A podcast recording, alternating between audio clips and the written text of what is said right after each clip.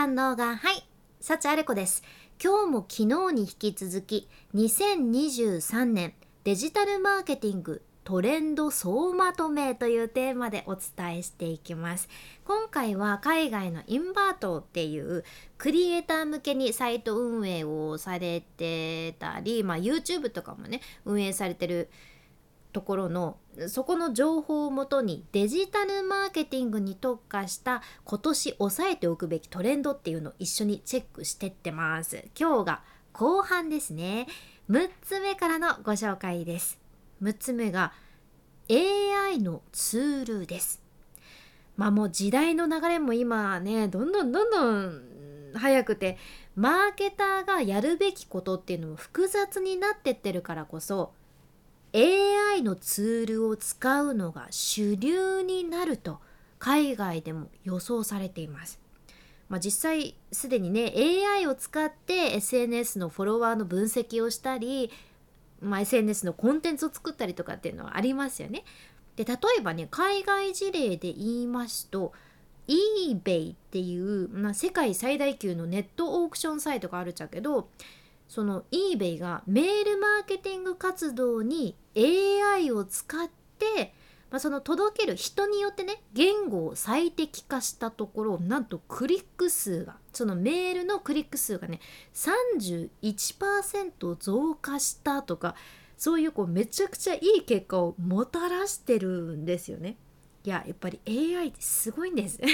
で他にもその企業としてはセフォラとかホールフーズとかピザハットとかもね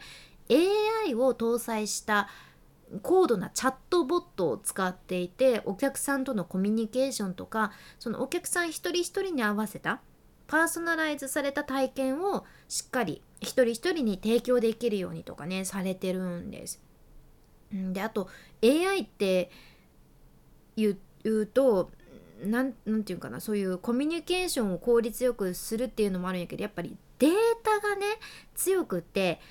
ベン・ジェリーズってていうあベンジェリーズか。ベンジェリーズっていうアメリカのアイスクリームブランドがあるっちゃけどこれ日本でも一時期店舗が出されてたんやけどね。そのベンジェリーズは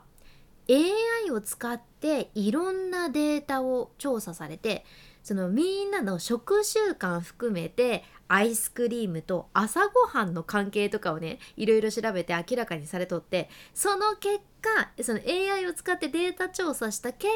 果フローズンフレークスっていうね名前とかのそのシリアル風味のアイスクリームをね商品化されとったりするんですよ。すごいですよね。まあ確かに海外とかねシリアルが朝食でよく食べられると思っちゃうけど、えー、それにねアイスクリームのどうしようかっていうのでシリアル風味のアイスクリームってすごくないですか？まあやけん AI でビジネスの生産性も高められるしお客さんは今どういうものを求めてるのかとかもねいろんなの含めてこれまで以上に把握しやすくなってあるわけです。だから、まあ、AI がこれからもデジタルマーケティングに欠かせないっていうのはねもうこれは間違いなしですでは次7つ目7つ目が音声マーケティングです。もう今ね聞いてくださっているこのポッドキャストがまさにそうですね。音声マーケティング。2023年さらに多くのブランドがこの音声マーケティングに取り組むと予想されています。ポッドキャストってやっぱりねこうやって声でつながるものやけんメールマーケティングとか、まあ、そのコンテンツマーケティングとかと比べてもねもっとそのリスナーさんとかファンの方々とかお客さんとかとパーソナルな部分でつながることができる方法だからめちゃくちゃ重要なんですね。うん、っていうのこれもずっと言ってる気がするんやけど、まあ、そうなんですよ。でしかも音声の広告っていうのも強くってこれ例えばねカナダのウイスキーブランドの JP ワイザーズの音声マーケティング例があってねアメリカのテレビ司会者でねコナン・オブライエンっていう方がおるんだけどその方のポッドキャストがあってそのうんポッドキャストの番組の途中でそのコナンがねあコナンっていうかその名探偵じゃない方のね コナン・オブライアンっていうコメディアン兼テレビ司会者の人がおるんやけどそのコナンがねその名探偵じゃない方のね これ終わりませんね。そのコナン・オブライアンがポッドキャストの番組の途中でジョーク混じりにトークしながらねいやーとにかく JP ワイザーズですよっていう感じ。で自分で言うんですね。トーク中にいやとにかく JP ワイザーズですよとか言って冗談言いながら。だから超自然に PR するみたいな感じで広告をこれを JP ワイザーズが出してるわけです。広告してくださいって方お金を出して広告してくださいって。でもそうやってこうポッドキャストの中では音声で伝えられるけんトークの中で司会者とかその DJ が伝えるってことができるんよね。これもマスメディアのラジオでもよくあるっちゃけどその番組の DJ が DJ の声でその CM である原稿を読んで告知するっていう。これも立派な CM で今ね海外のポッドキャストとかもいろいろ聞いてたら本当にねその番組の途中でえー、ちょっと待ってずっとトークされとったけどこれいつから CM だったのっていうぐらいめちゃくちゃねその喋ってる途中で CM 用のトークをもう自然に入れられてたりとかして、うん、でもその方がリスナーさんの耳にはね自然に入ってくるしこれ CM 効果が出てくるわけなんですよ。その方の声だしね。やけん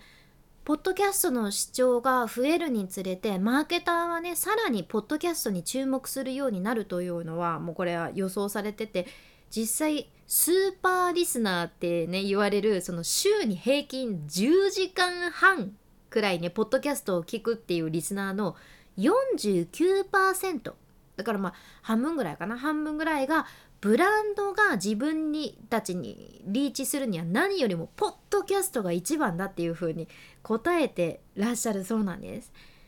あなたはどうでしょうか？このポッドキャストのヘビーリスナーでいてくださってたらねすごく嬉しいなって思っちゃうけど、まあ、とにかく今ポッドキャストの広告費は増えていってる一方ですし2024年にはねこのポッドキャストの広告費も17億ドルに達するという予想もなされています。ということで音声マーケティングは押さえておきましょう。では8つ目です。8つ目従業員の影響力ですね。まあ、スタバに行ってわなんかこの従業員の対応めっちゃ素敵だなあつまりスタバっていい企業なんだなあっていう感じとか、まあ、逆にどこかのファミレス行った時にたまたまねそこの店員さんに悪態つかれて「なんなんだこのファミレスはどういう企業なんじゃ!」ってなったりとかね従業員の力って過小評価したらダメっていうことでブランドにとってね従業員というのはそのブランドのチアリーダーであるっていうことなんですよ。やっぱ人はブランドを信頼するっていうよりは人は人を信頼するじゃんね。うん、で例えばインスタとか見てみてもそのスタバはねスタバの従業員さんが登場するショートムービーとかもあるし Google も従業員 Google の従業員がキャリアのアドバイスをしますみたいな投稿をされてたりとかして公式のねブランドのアカウントがもう公式っぽくやるよりいい感じの素敵な従業員の方が SNS した方がこれね561%以上オーディエンスにリーチすることができるっていうことなんですね。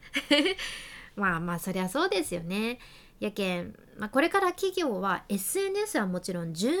員の支援の方にも投資するのが増えると見られてるんやけど例えばオーストラリアのチーズブランドのねベガチーズっていうところで働くハンナ・サリバっていう人がいらっしゃってそのサリバさんがね最近発売された商品について LinkedIn で紹介したらこれそれがもうめちゃくちゃ反響があったっていうねそんな海外事例もあるんです。だから従業員の方のそういう SNS の動きとかもすごく重要になってきますね、うん、では最後の9つ目いきましょう。9つ目検索の変化です。まあ、一昔前に比べたら検索方法って多様化しましたよね。Google も画像検索できたりだとか音声検索できたり、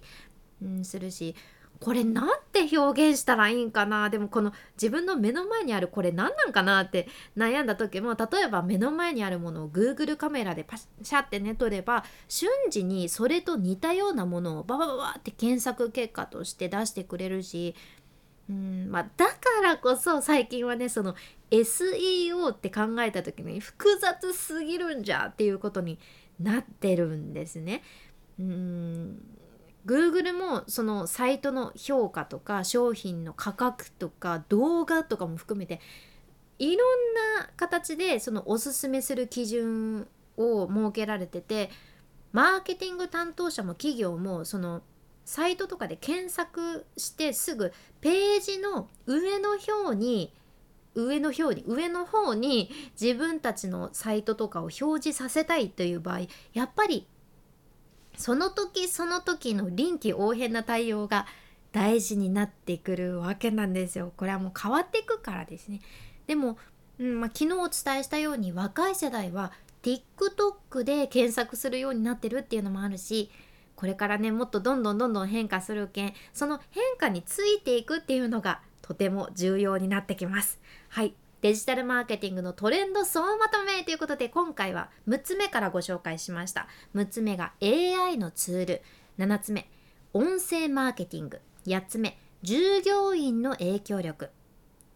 ここの爪検索の変化っていうことでした。どうでしたでしょうか？デジタルマーケティングって言ったらもうねこれ SNS とかも入ってくるけん何て言うかな？大手の企業だけの話でもないっていうもう本当に個人レベルの話かなっていうふうに思うけん今回の内容もまあ、ちょっとでも何かあなたの参考になれば嬉しいです。こういうポッドキャストのご感想なんかももしよかったら SNS とかでもシェアしていただけたらもう本当に全細胞が万歳しますということで 今日みたいな海外の最新情報これからもシェアしていくけん聞き逃さないように